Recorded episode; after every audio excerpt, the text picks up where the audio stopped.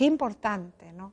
Tener en cuenta a la hora de construir nuestra vida, colocar el cimiento adecuado.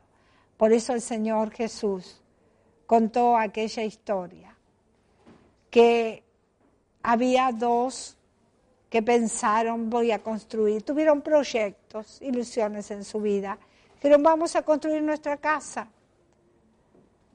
Yo no sé si usted está proyectando construir su casa o su vida,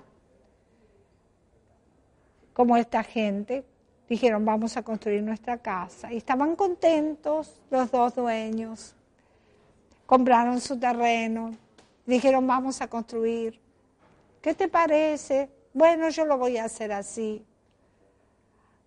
Me imagino que que construyó sobre la arena pensó, está la orilla del mar, va a estar tan hermoso, esta casa va a estar preciosa, rodeada de arena, de...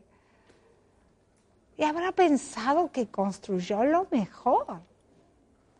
Pero estuvo el otro que dijo, previsor, dice, no, yo voy a construir primero bien el cimiento, voy a poner un cimiento fuerte.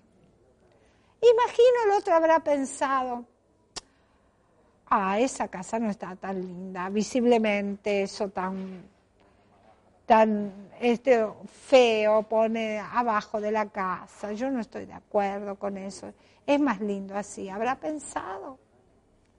¿Cuántas veces miramos al otro y decimos, no, está ahí ese que está construyendo su vida en los cimientos adecuados y lleva su tiempo y lleva su trabajo. Este, al final, mira que va a la iglesia, que ora, que ayuna, que está en la visión, que está en los fundamentos de los apóstoles, pierde el tiempo, le lleva tiempo, y al final, mira, yo construí rápido la casa y ya está, y ya construimos, y ya estamos, y andamos, y me va bien, y me va bárbaro, y soy prosperado, y estoy genial, estoy bárbaro.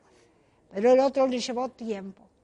Pero vinieron las tormentas, vinieron los problemas y la casa que llevó tiempo construir en oración, en ayuno, que esperaron en Dios, que permaneció firme.